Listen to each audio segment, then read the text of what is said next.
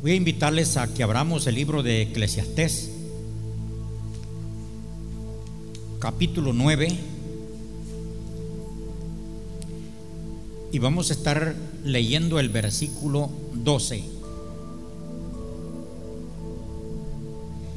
Este día vamos a estar viendo comportamientos en tiempos de cambio.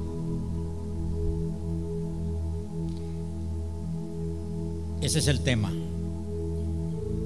Dice la bendita palabra del Señor, Eclesiastes 9:12, porque el hombre tampoco conoce su tiempo, como los peces que son presos en la, en la mala red, y como las aves que se enredan en lazo Así son enlazados los hijos de los hombres en el tiempo malo, cuando cae de repente sobre ellos.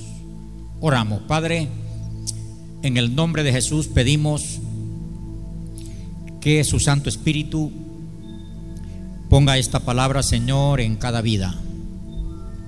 De los que están presentes como los que están, Señor, escuchando a través de las redes sociales, Señor.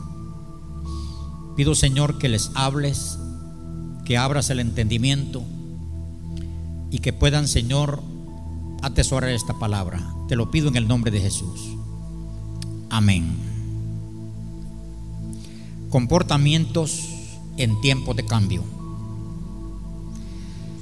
Todos somos testigos, los que estamos aquí como los que están escuchando que estamos viendo así ligero tiempo de cambio, muy ligero. Recuerdo cuando en enero, perdón, el 31 de diciembre del año pasado, estábamos reunidos todos nosotros en familia, mis hijos, mis nietos, mis yernos, mi nuera, toda la familia. Sentí de Dios de, decirle, de decirles una palabra a la familia. Yo les digo, no, no conocemos en sí lo que nos trae este año, pero sí tenemos que estar preparados. Esa palabra salió de mí hacia mi familia. Cuando ya en, en marzo empezamos a ver un cambio, un cambio ligero.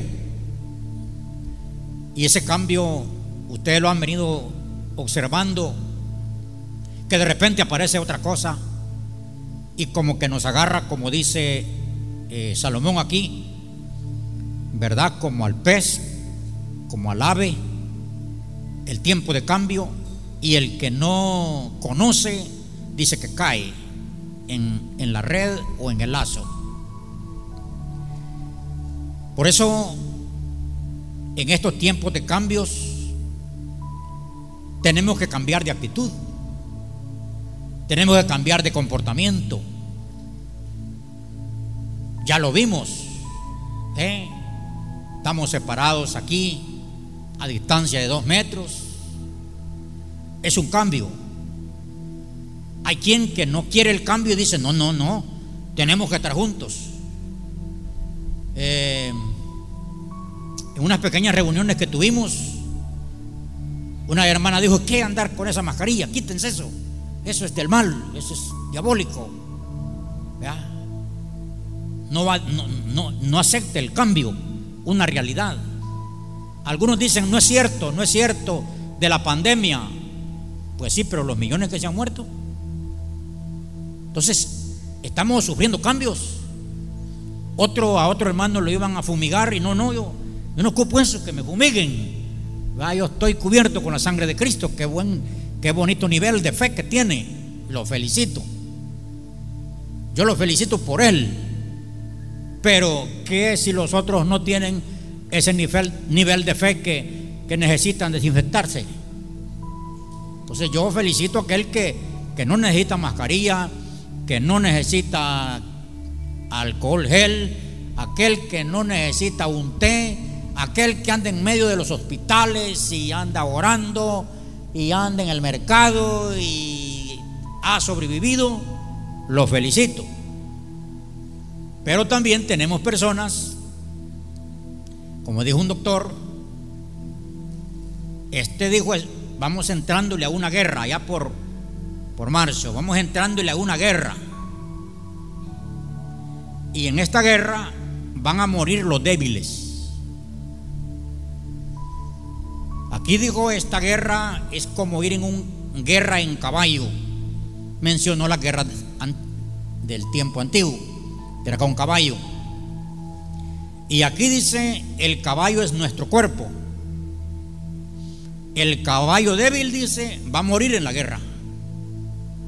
Pero el caballo entrenado y bien alimentado es el que va a salir victorioso. Y así está pasando.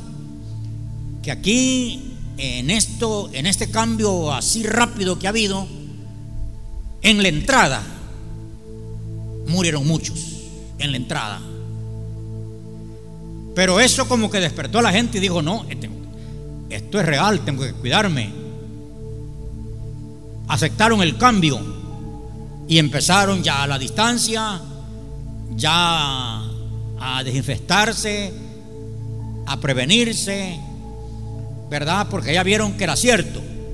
Entonces son cambios, cambios, cambios así ligeros, imprevistos, que aunque Dios había hablado de lo que venía, pero ahora estamos en aquello de, de, que las personas ya no están aceptando, no están aceptando aquello que el Señor dice.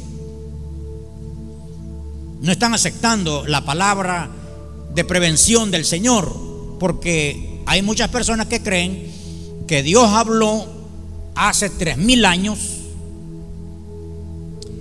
y su palabra quedó en su sagrada Biblia y según ellos creen que ya Dios no vuelve a hablar. Pero este, otros creen que que todos los profetas que están hablando No es cierto que es falsa profecía, falsa palabra. Entonces ya la persona no está aceptando la prevención que el Señor nos da. Pero por eso digo, tenemos el comportamiento nuestro en tiempo de cambio. Hoy tiene que haber tiempo de cambio. Ya vieron ustedes este, las escuelas, los negocios. Estábamos haciendo fila para entrar a un, a un negocio, una tienda aquí en la Unión. Habíamos como 13 personas. Y uno de ellos, de esas personas impacientes, ella dice, no, yo no ando velando. Yo aquí no estoy haciendo fila para pedirles, aquí ando, vengo con mi dinero. Es un tiempo de cambio tiempo de cambio en un banco, eh, cuando era con el DUI, el día de salida, tiempo de cambio, y vienen más tiempos de cambio, vienen más cambios. Entonces, ¿cuál tiene que ser nuestro comportamiento ante un futuro oculto? ¿Quién de ustedes sabe lo que va a pasar esta semana? ¿No saben lo que va a pasar esta semana? ¿No? Entonces tenemos un futuro oculto. Estaba, estaba escuchando una noticia de la ONU la semana pasada que está diciendo que le pide a todos los gobiernos y a todos los países unirse al acuerdo de lo que se llama no conversión. Ese es un acuerdo a nivel mundial que están tratando de hacer hacerlo ley. Hacerlo ley así como cuando Daniel dice que Daniel oraba tres veces al día. Era un hombre intachable, tenía buen principio, buen carácter. Y porque él oraba y tenía buena comunicación con Dios, tenía una sabiduría y era mejor que todos por su sabiduría.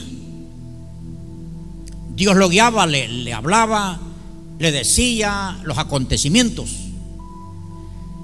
Entonces las autoridades, los, dice los sátrapas, el, el gobierno de ese entonces, se reunían y, y, decían en qué agarramos a Daniel. Tenemos que, tenemos que ver en qué lo agarramos para que viole la ley. Y como no lo podían agarrar por sus principios, por su educación, su formación, dijeron lo vamos a agarrar en la ley de su Dios. Ahí lo vamos a agarrar. Y dice que fueron donde el rey, le presentaron una moción que había que escribir un decreto que en el espacio de 30 días nadie tenía que hacer oración a Dios o a hombre. Y dijeron, aquí agarramos a Daniel. Porque Daniel ora tres veces al día y aquí va a caer. Pero como Daniel era, era su principio, tres veces había sacrificio en Jerusalén. Esa hora de sacrificio, Daniel estaba de rodillas orando a su padre. Él no interrumpió su, su vida devocional. Lo encontraron violando la ley que ellos habían formado. Y dijeron, aquí cayó. Y dice que el rey trabajó para no meterlo al foso de los leones. Porque sí, había violado la ley de los hombres. Que la habían formado para, para que Daniel cayera. Pues ahorita el mundo está tratando, estoy hablando de, de tiempos de cambio, tiempos ocultos. El mundo está tratando de, de formar leyes para que la iglesia caiga en violación de ley. Y cuando la iglesia caiga en violación de ley, viene la persecución a la iglesia por no cumplir la ley. Entonces está diciéndole a uno, que todos acaten la ley de no conversión. Eso se llama, porque se explica ahí, que si una persona es drogadita, es prohibido convertirla. Así quiere ella y así hay que dejarla. Si alguien es homosexual, y si yo voy con la palabra para que venga a Cristo y, cambie la manera, eso es prohibido. Porque hay que dejarlo así como Él quiere. Si alguien es lesbiana y, y, alguien evangelista toca su puerta y le habla de Cristo y esa persona viene a Cristo, eso va a ser prohibido. Tiempos ocultos. Porque Satanás no está de brazos cruzados diciendo estos se me fueron, estos van avanzando. No, Él está tramando qué hacer para que la iglesia caiga en el lazo, en la red. Estaba viendo anoche también cómo Satanás está tratando de que la niñez caiga en la trampa. ¿Ya vieron ustedes de la muñeca, de, la, de una muñeca pícara que han formado. No en sí esa, no en sí la muñeca es la mala, sino quien la ha hecho. Y como a la niña les da fiebre de, la muñequita que sale en televisión, que, que sale en las redes, la muñequita bonita, y es una muñeca de perversión sexual desde, desde los cuatro años. Que ella, ella habla y en sus partes íntimas le han puesto para tocarla y ella, ella se ríe como que le gusta. El asunto es para desviar a la niña, arruinar a la niña con una muñequita. Entonces, por eso estoy diciendo nuestro comportamiento en tiempos de cambio. Satanás no está con brazos cruzados. Él está tratando a ver cómo agarra la iglesia, como decimos, con las manos en la masa. Entonces la iglesia tiene que cambiar de comportamiento. Estamos viviendo tiempos ocultos, el mañana. El mañana, porque la palabra de Dios se va a cumplir. La palabra de Dios se va a cumplir. La palabra de Dios dice que va a haber persecución. Ya ha habido. Va a haber, dice, tribulación, gran tribulación. Dice la palabra. Dice la palabra de Dios que los reinos van a pelear hasta que va a aparecer un hombre, el anticristo, el que va a tomar el reino, el que va a proclamar por un tiempo temporal paz. Este hombre dice que va a, poner una ley que toda persona tiene que ser sellada con el sello 666 en la mano o en la frente.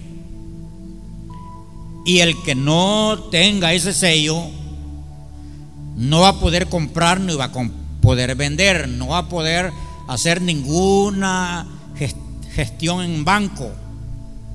No, imaginen, no va a poder comprar. Y, ya, ya nos probaron con el DUI. El DUI no es el 666, como dijo un hermano, que ese, ese es, no, no es, no es eso. Pero ya nos probaron, vaya. Yo recibí una remesa en este tiempo que era con el DUI, el día de salida, el día de atención en banco, y yo voy a ir a, voy a, ir a ver, dije, tal vez se puede. No me dijeron, no se puede. Usted tiene que esperar su día. Ya vieron, cosa sencilla, yo no pude hacer el trance de, la remesa. ¿Por qué? Porque tenía que someterme al número de mi DUI. Ajá, y cuando, y cuando ya me pidan, vamos a ver, ponga la mano aquí, a ver si, si anda el, el número. No, no la ando. Usted no puede comprar ni puede vender, Señor. No puede ir a, no puede comprar un boleto para ir a otro país. No puedo, no puedo hacer una remesa ni recibir una remesa. No puedo comprar una medicina. No puedo comprar comida en el supermercado. Eso viene.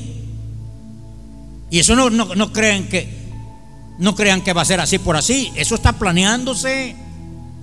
Estaba viendo la vez pasada que en Colombia ya le pusieron y, hubo celebración, hubo alegría cuando le, pusieron el chip en la mano al primer hombre. ¿Cómo se lo metieron? Una eringa gruesa. Se lo metieron, se lo dispararon y todos aplaudieron.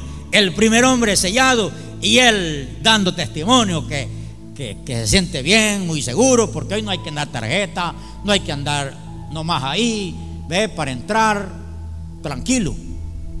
Eso es, eso está en la Biblia. Entonces son tiempos ocultos.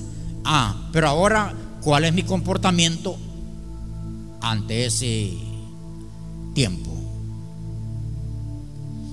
Bueno, en el desarrollo del sermón yo se lo digo. Vienen eventos repentinos, cumplimiento de tiempos proféticos, momentos repentinos.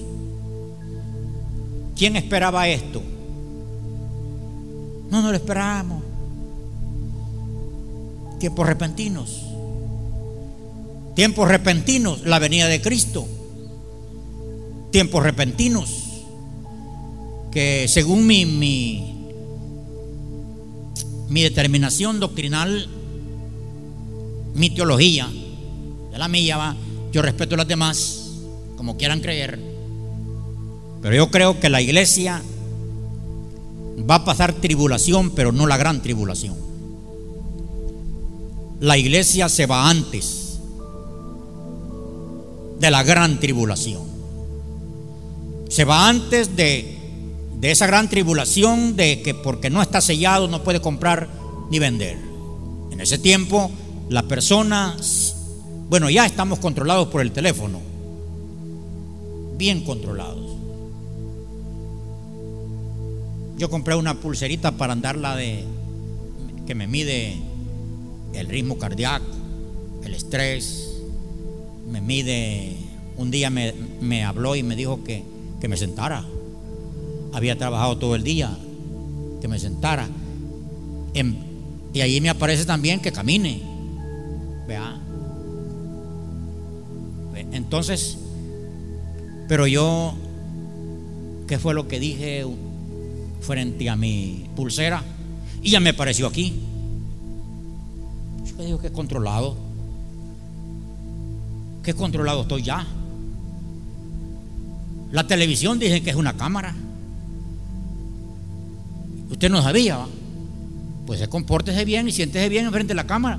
Porque es una, es una, la televisión es una cámara. No sé si aquí en toda parte, pero el, el celular, el celular usted lo controlan a dónde está.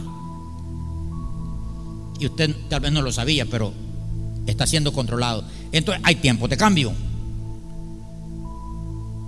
en esos tiempos, cambios, tiempos repentinos, nosotros tenemos que ser, como dice la Biblia, como los hijos de Isaacar, entendido en los tiempos. Según Pablo, Pablo dice que el Señor, el Señor le habla, le guía, le enseña a sus hijos a través del Santo Espíritu. Entonces nosotros necesitamos estar conectados con el Señor con su espíritu para que el Señor nos vaya dando entendimiento acerca de los tiempos que estamos viviendo. Digo, son tiempos repentinos, tiempos proféticos. Nuestra actitud en estos tiempos debemos de enfocarnos, ya sabiendo de que Cristo viene, que la profecía se ha cumplido, que el Evangelio está siendo predicado en todo el mundo, que es la última profecía para que Cristo venga. Es la última. Cuando sea predicado el Evangelio en toda la tierra, entonces viene. Porque el Señor quiere que toda persona oiga su palabra. Pero ahora dígame a dónde nos está llegando las redes sociales, a dónde nos está llegando los programas de televisión. Que no lo reciban es otra cosa, pero la palabra está llegando. Entonces, nosotros debemos de enfocarnos, en primer lugar, en nuestra preparación espiritual. Ahora más que nunca, la iglesia del Señor los hijos de Dios, debemos de prepararnos espiritualmente. Porque de repente, hermanos, ya la oración de nosotros hasta tiene que cambiar. Yo ya mi oración de la noche, mi oración de la mañana, hasta, hasta ya no estoy diciendo lo mismo, hasta la he cambiado. Señor, si tú vienes esta noche, yo quiero irme contigo.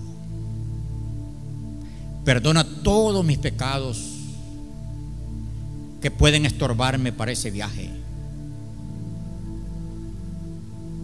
Porque yo espero al Señor de noche y lo espero de día. Entonces nosotros tenemos que enfocarnos en la preparación espiritual. Hoy es cuando la persona no tiene que estar nada, absolutamente nada descuidado de su vida espiritual. Que no nos vaya a pasar como las vírgenes insensatas, que no se habían preparado a la hora que el esposo llegó y se oyó la voz que decía, aquí viene el, esposo, salida a recibirle. Hasta entonces empezaron a correr, que no tenían el aceite, la lámpara no encendía. Entonces nosotros tenemos que prepararnos espiritualmente, estar buscando a Dios. Hoy es cuando más debe de estar orando el cristiano. Aquel que tenía pereza para orar, aquel que era aragán para orar, aquel que no le gustaba orar, hoy necesita sacarle deseo a la oración y orar. Porque tiene que estar preparado espiritualmente. Si no está, si no ha recibido a Cristo, debe de recibir a Cristo. Si no está bautizado, debe de bautizarse. Si no, si está en fornicación, debe de matar esa fornicación. Si está en adulterio igual, si tiene un mal hábito, tiene que dejarlo. Tiene que entrar en preparación espiritual. Hoy más que nunca la persona tiene que gustarle el ayuno y la vigilia. Son partes de preparación espiritual, venir a orar. Estar una noche con el Señor. Debemos de enfocarnos en corregir todo aquello que Dios manda. Debemos de corregir. Nosotros tenemos que estar leyendo la palabra de Dios y cuando la palabra de Dios dice, haced morir en vosotros toda fornicación, toda mentira, toda duda, etcétera. El Señor me está diciendo que si está en mí, tengo que corregirlo.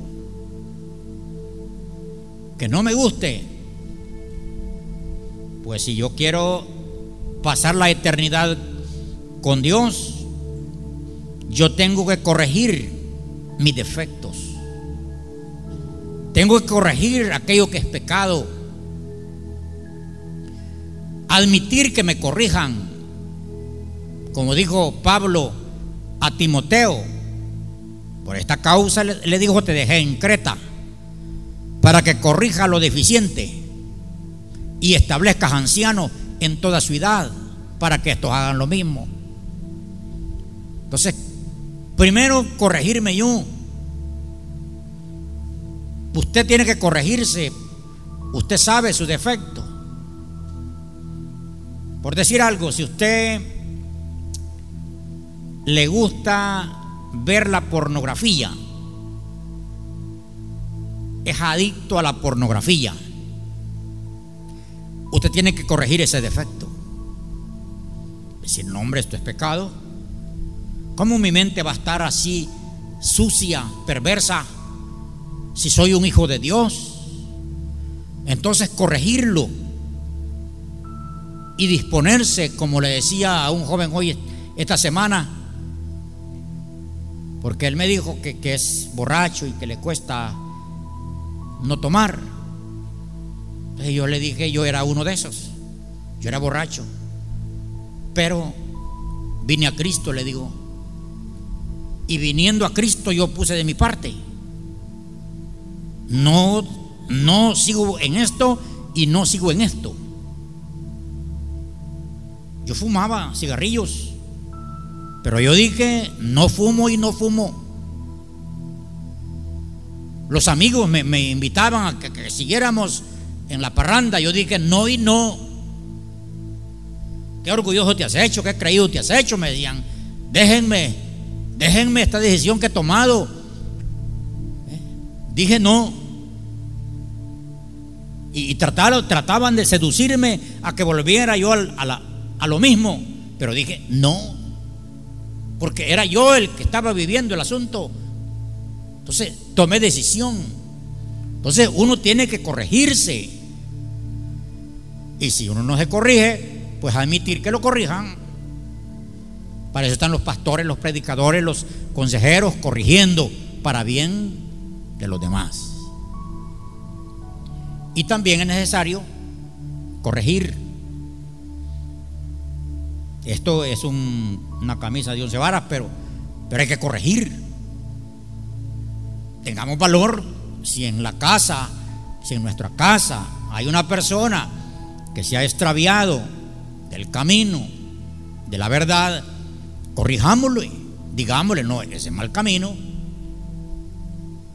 no le va a gustar, pero nosotros salimos de la responsabilidad, tenemos que corregir. Debemos de enfocarnos también en hacer la voluntad de Dios. Preguntémoslos, ¿estoy haciendo la voluntad de Dios? Evaluemos por lo menos esta semana para irlos entrenando. Pensemos, esta semana he hecho la voluntad de Dios. Es ahí donde van a salir, va. Ah, no, que la voy a andar haciendo. No hice esto, no hice esto, no hice esto, no hice esto. Hice esto, hice esto. Ah, no, no no he hecho la voluntad de Dios. Ay, ¿qué tal si Cristo hubiera venido en esa semana? Ah, pues no. Entonces corrijo y empiezo a hacer la voluntad de Dios. ¿Me va a costar? Sí. Me vino un mal pensamiento. Ah, ese mal pensamiento dice la palabra que tengo que llevarlo cautivo a los pies de Cristo. Tengo un ojo perverso, corregir ese ojo. Tengo una mano, una mano pícara, mala, que agarra lo que no es, que lo que no es suyo. Ah, no. Corregir mi mano. Tengo malos malos pensamientos, malas intenciones. Ah, no, esto no es de cristiano. Esto no es de hijo de Dios. Entonces, tengo que empezar a trabajar en mí, a hacer la voluntad de Dios. Porque está bien difícil que, que hoy en este tiempo ande alguien detrás de ti diciéndote, esto no, esto sí, esto no, esto sí. No, allí no, este sí. ¿Quién va a dedicar ese tiempo? Entonces somos nosotros los que tenemos que comportarnos de esa manera. Debemos también nosotros no estar pasivos ante el cumplimiento de la gran comisión. Saben que el Señor si usted quiere agradar al Señor, alguien quiere agradar al Señor regalando un ventilador para la iglesia. ¿Le sirve ese ventilador al Señor? No. Voy a regalar un motor de aire, pues faltan dos. Voy a agradar al Señor. ¿Le, sirve ese aire al Señor? No. Le voy a regalar una silla al Señor para su templo. ¿Le sirve? No. No, no, estoy formando lo que se hagan duros, va. Y diga, no, haciendo así, entonces me llevo lo que di. Nos sirve a nosotros. Nosotros es que nos sirve. Pero cuando usted gana una alma para Cristo, un pecador que lo trae, lo, trabaja, ora por él, lo evangeliza y lo trae a Cristo, para Dios, más que haya regalado un ventilador, traerle una alma, porque el Señor está que quiere que la iglesia no esté pasiva en ganar almas. Porque el Señor ya viene, hermano, y Él murió por más. Él murió por más.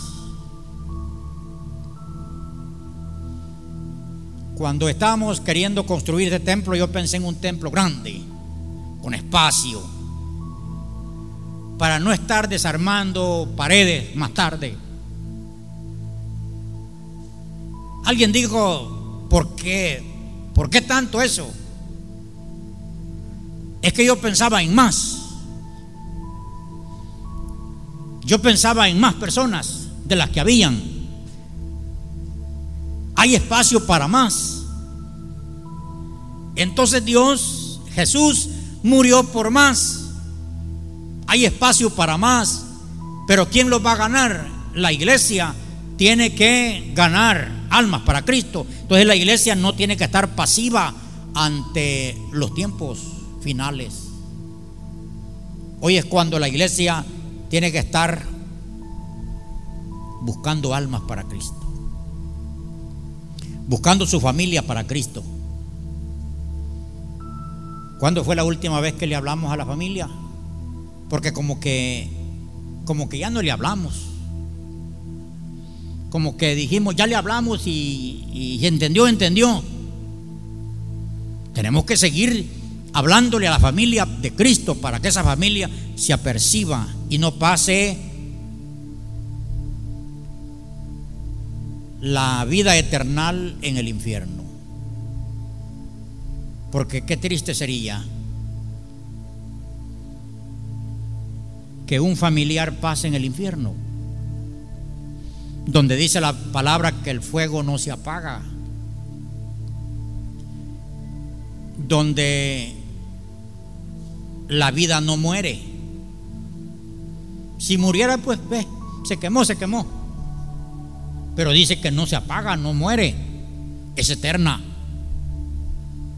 Sabiendo esa verdad, debemos de estar insistiendo, orando por esa persona, invitando a esa persona, hablándole de Cristo a esa persona, para que venga a Cristo. Ese debe ser el comportamiento. Debemos de aprovechar en este tiempo toda oportunidad que Dios nos da. Porque quiero decirles, Dios está abriendo puertas a la iglesia en medio de estos tiempos. Está abriéndoles puertas. Dios está diciéndole a la iglesia, entren por esa puerta. Es una oportunidad. Porque Dios en el mundo está abriendo puertas. Otro comportamiento es que debemos de estar vigilantes como una atalaya despierto. El atalaya es el que estaba en, el, en las esquinas del muro, allá en lo alto. Ese atalaya era el que, si veía venir un hombre, y se aparece en la Biblia muchos ejemplos de eso, veía un hombre venir corriendo, ese atalaya daba aviso. Corre un hombre, Viene un hombre acercándose y todo lo que estaban dentro del muro estaban listos. Lo esperaban y le decían, ¿buenas noticias traes o qué noticias traes? ¿Cuál es el propósito de tu venida?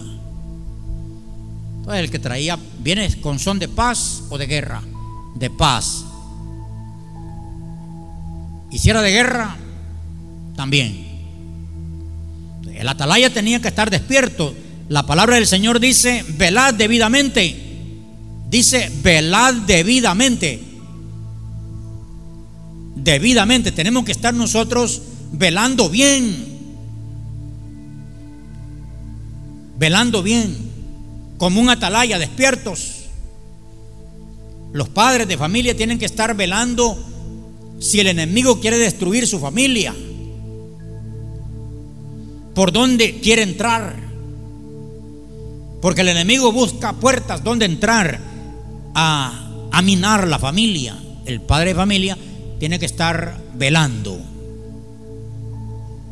Como uno de pastor, pues. El pastor está ahí a la expectativa, despierto, por donde el enemigo quiere entrar a la iglesia. Y ahí por eso perdonen los hermanos, porque uno, uno, no dije no, así no. Que no le gusta, o, que sea el que más da, o el que menos da, o el amigo del pastor. No. Despierto. Porque el enemigo busca por dónde entrar. Pablo dice a los efesios, le dice, despierta a la iglesia, despierta tú que duermes, levántate de entre los muertos y te va a alumbrar Cristo. Entonces, el Señor quiere la iglesia vigilante, despierta. En este tiempo que la iglesia está dormida, porque el templo es que está cerrado, pero la iglesia tiene que estar despierta. La iglesia tiene que estar muy despierta el creyente tiene que estar orando más que lo acostumbrado. Tiene que estar leyendo. Imagine que termine esto y el hermano no leyó la Biblia. Habiendo tanto tiempo de haber leído la Biblia. El hermano no, no, no preparó nada. Nada.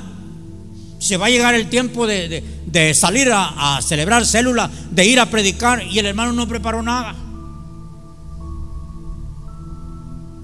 Nada. Igual va a entrar al templo otra vez ignorante. ¿Y qué tal si entrara más frío? Primero Dios que no. Vamos a hacer una minuta de hielo con todos los fríos. Primero Dios que no, que estén orando. Yo espero que estén orando. Estén pidiéndole al Señor. Y que cuando todos esos, esos gente de mujeres, hombres, jóvenes y niños de oración, hogares que están allá en allá orando, buscando el rostro del Señor, ya cuando nos congreguemos toda esa gente de oración.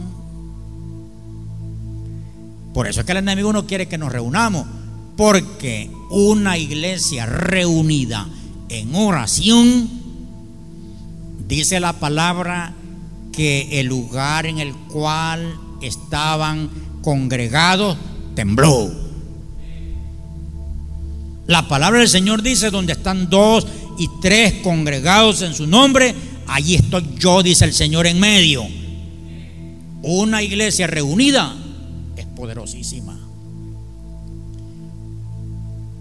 Eso espero cuando ya toda la iglesia se pueda congregar. Pero ¿qué tal si viene uno y dice, mire pastor, yo me fui al mundial, pastor. Vengo caído. No he orado, no he leído la Biblia. Primero Dios que no. Que estemos velando, vigilantes. Y vale el, el anuncio, este viernes hay vigilia. Hermanos dicen, no, Bien que le ponen,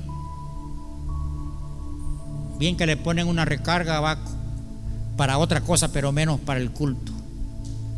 Alguien dice, no, yo no me puedo conectar porque no tengo, no tengo internet. Para otra cosa bien, bien le pone recarga, pero para el culto no. No, dije, ¿quién va a predicar? El pastor no, dije, ya, ya sé cómo predica. Otro, yo bien sé, bien sé que la gente cuando yo estoy predicando está viendo otra cosa. O viendo otro predicador. No, de los que están ahorita conectados y están aquí, no, no son así.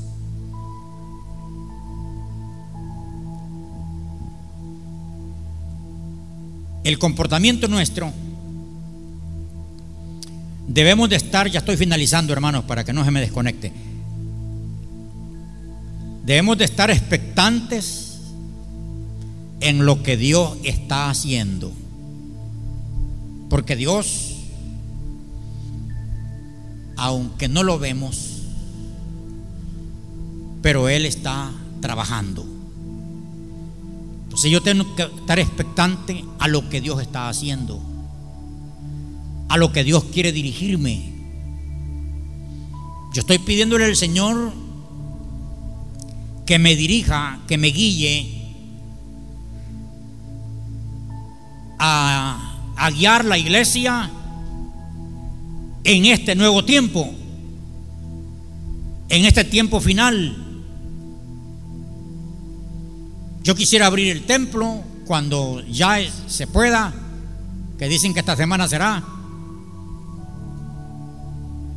Pero yo quisiera que la iglesia se congregue, pero que esta iglesia que se va a congregar no me vaya a venir ahí con, no, yo no ocupo mascarilla, no, yo, yo no permito que me, ese gel y que me laven las manos, no, yo no. Y ahí tosiendo, estornudando y, y vea, y tal vez él sea o ella sea asintomática, ¿eh? o ya le dio el COVID y, y quiere que los demás les dé. No, no, yo no, así no quiero. Porque puede ser de que la persona viva, pero por su, su conducta otro muera. Todo eso lo estoy pidiendo al Señor porque ya me están preguntando, pastor, y ya puedo ir al culto. Pastor, ¿cuándo va a abrir? Está abierto. Está abierto. Vea. Está abierto. Hay iglesias que no han parado. Hay iglesias que no han parado. Todo este tiempo han hecho culto. ¿Sí? Entonces tenemos que estar expectativos a lo que Dios está haciendo, a lo que Dios está diciendo. Y para esto, para oír a Dios, tenemos que estar orando, tenemos que estar conectados. Y no solo yo, cada uno de ustedes, usted tiene que estar a la expectativa a lo que Dios está haciendo. Hasta dónde, a dónde Dios nos va guiando. ¿Qué quiere Dios que hagamos? Porque la verdad es que esto ha cambiado. Y esto va a quedar ya cambiado. La actitud nuestra tiene que ser otra. Y aunque no le guste, al que no le gustan los cambios, y que esta semana yo tuve una revelación de, de, de que estaba en una, en una reunión de cambio iba a haber cambio. Y me dicen a mí, hace, siete años que no hay cambios. Y cada siete años tiene que haber un cambio porque lo que se ha practicado es obsoleto. Y yo me estaba oponiendo. Me estaba oponiendo el cambio. Y yo le dije, no, no estoy de acuerdo. Es mi punto de vista, no estoy de acuerdo. No, pastor, pero que usted tiene que, tiene que cambiar porque, porque ya esto pasó siete años. Y la verdad es que lo que el método que iniciamos hace siete años puede hacer que a esta fecha ya sea obsoleto.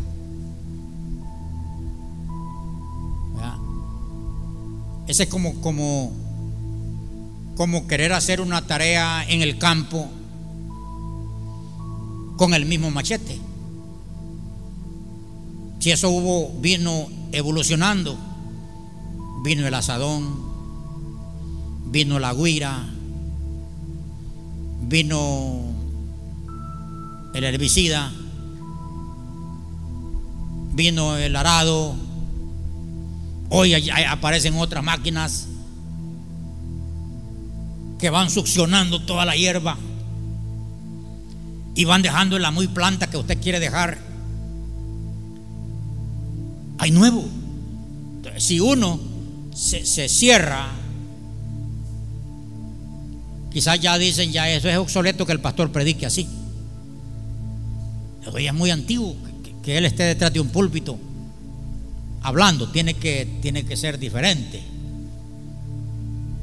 Entonces, uno tiene que estar ahí como viendo los tiempos de cambio, el tiempo de Dios, que Dios está moviéndonos a otra temporada, que Dios nos está moviendo a otra manera de hacer las cosas. Porque la doctrina no cambia. Dios no cambia. Pero la forma de hacer las cosas sí puede cambiar. ¿Verdad que antes con una escobita la iban a traer al monte y barrían las casas? ¿Qué tal si usted dice, no, tiene que ser original, lo, lo principio? Pero el templo lo podemos limpiar de otra manera. Con una aspiradora y trapeador eléctrico. ¿Eh? Como lo que andan en los centros comerciales, va. Y en un momentito limpian esto. Pero yo digo, no, e-, eso, eso es eso es del mundo actual, eso no cabe. Tiene que ser con la escobita, porque ese es el principio. como iglesia tenemos que estar expectativos al cambio que Dios está haciendo. Entendido como los hijos de Isaacar. Quiero leerles lo que dice aquí Romanos capítulo 13, versículo 11. Ya voy finalizando. Y esto conociendo el tiempo que ya hora es de levantarnos del sueño, porque ahora está más cerca de nosotros nuestra salvación que cuando creímos. La noche está avanzada y se acerca el día. Desechemos pues las obras de las tinieblas y vistámonos las armas de luz. Andando como de día, honestamente, no en glotonerías y borracheras, no en lujurias y lascivias, no en contiendas y envidias no dice vestido del Señor Jesucristo, y no proveáis para los deseos de la carne. Entendidos.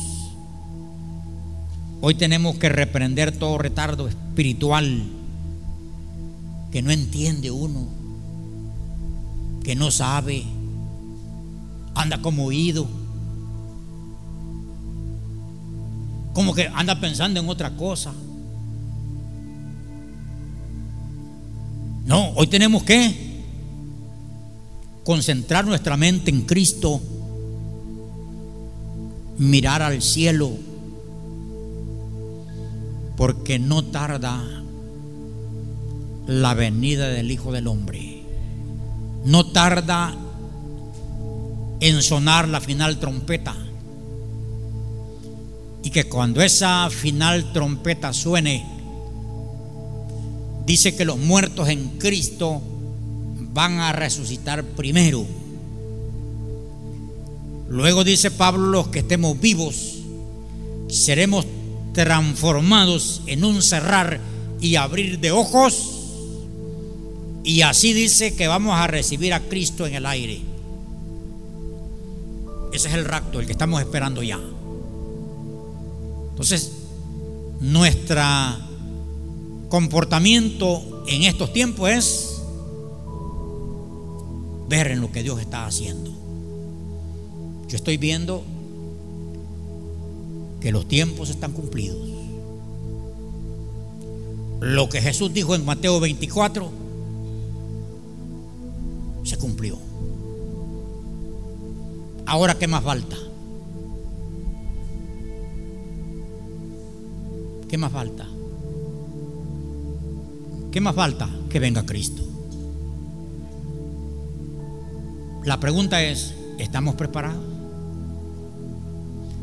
Si Cristo viniera ahora después de que nos vayamos de aquí? ¿Estamos listos para viajar? Y si no estamos listos, porque dice que el Espíritu da testimonio a nuestro espíritu. Si uno dice, no, hombre, yo qué me voy a andar yendo. Si tengo esto, tengo esto, tengo esto, tengo esto, tengo esto. No estoy perdonado. No soy salvo. Pues estamos a tiempo de venir al Señor. Porque el Señor nos ha estado hablando. La familia que vino el domingo a Cristo, el Señor les habló y ellos reaccionaron y vinieron a Cristo. Ahora iban a venir otros que dicen que han recibido a Cristo en este tiempo de pandemia en casa. Iban a venir otros a presentarse que habían recibido a Cristo. Una, me, llamó un hombre también la vez pasada que quería recibir a Cristo y que le guiara, le guié a recibir a Cristo. Me dijo, al nomás abrir, yo me presento para que nos conozcamos. Así hay mucha gente que va, que va a venir porque entendieron que han entendido lo que Dios está haciendo en este tiempo. Hay personas que, que han tenido un, un, un encuentro con el Señor en este tiempo. Estuvieron al borde de la muerte. Y cuando ya se morían, le dijeron al Señor, dame otra oportunidad. Y el Señor les dio otra oportunidad. Han entendido lo que Dios está haciendo en sus vidas.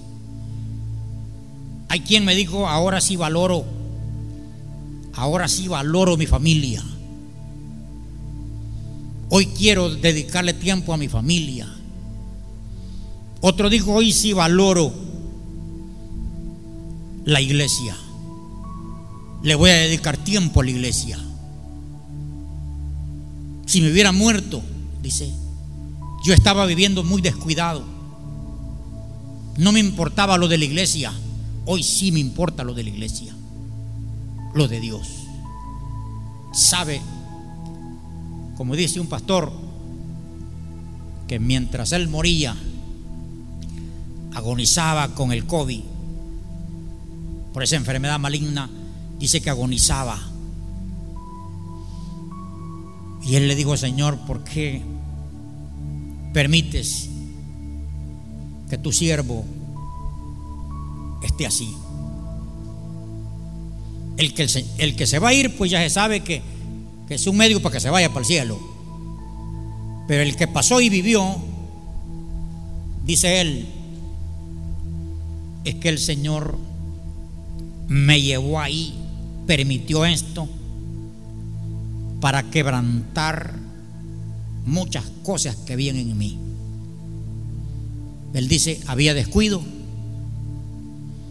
había arrogancia a su palabra, había enemistad, había parte carnal, pero en ese tiempo hizo todos los ajustes. Hizo como dijo Ezequías. El Señor le dijo, ordena tu casa porque morirás y no vivirás. Y él dice que se volteó a la pared y hizo la oración. Acuérdate, Señor, que yo he andado delante de ti con en íntegro corazón. He hecho lo que a ti te agrada. Y el profeta regresó y le dijo, dice el Señor que te da 15 años más de vida. Solo pidió 15 años más de vida. Cuando se le cumplieron los 15 años, él pensó que, que quería otros 15. Un hermano cayó en, en el culto, estaba cuando cayó. Y toda la gente llorando y la familia llorando, orando, orando y se revivió. Pero él cuando estaba ahí tirado, un paro, le dijo, Señor, dame siete años más, por favor. En su afán, solo pidió siete. Vivió, vivió, bien bonito los siete. El problema fue que el día llegado quería más. ¿Para qué pidió solo siete? Y se murió. Que toda la, toda la familia estaba a la expectativa cabal, otro paro y se fue. ¿Para qué no pidió más? Por eso hay que conocer los tiempos que estamos viviendo. Así que Dios les bendiga. Vamos a orar. Que Dios nos dé entendimiento. ¿Hay alguna petición? No. Que Dios nos dé entendimiento sobre nuestro comportamiento en estos últimos tiempos que estamos viviendo. Este tiempo sí que ya no es tiempo de estar pasivo.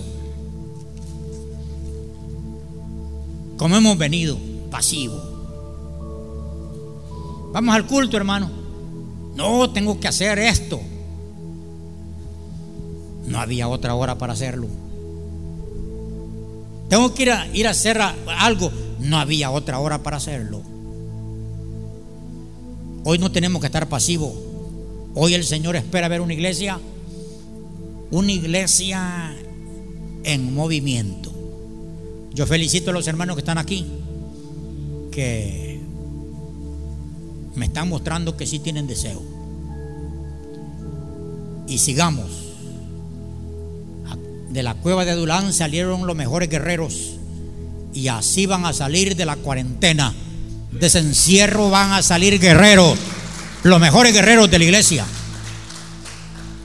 calientes en el espíritu, ya no pasivos. Vamos a orar. Padre, en el nombre de Jesús, danos entendimiento como el entendimiento que tenían, Señor, los hijos de Isaacar, entendidos en los tiempos. Conocían, Señor, cuando tú te movías para moverse ellos, cuando tú hablabas. Señor, danos entendimiento, quítanos, Señor, esa pasividad, ese retardo, Señor, en nuestra mente. Padre, para entender las cosas. Despiértanos con tu Santo Espíritu, Señor, que tu poder, Señor, inunde ese hogar, esa vida, y despertemos.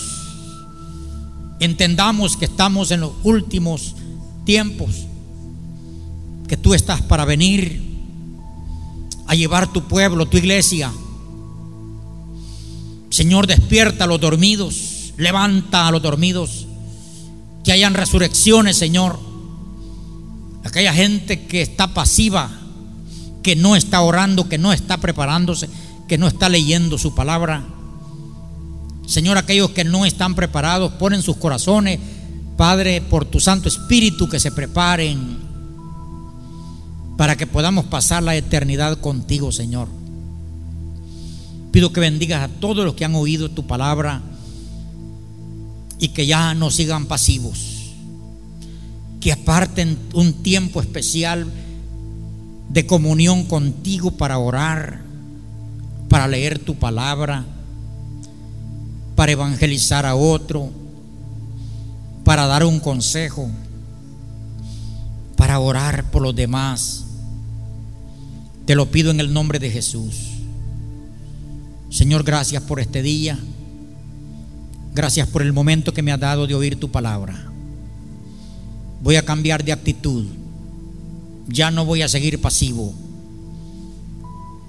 En el nombre de Jesús te lo pedimos. Amén y amén. Que el Señor le bendiga.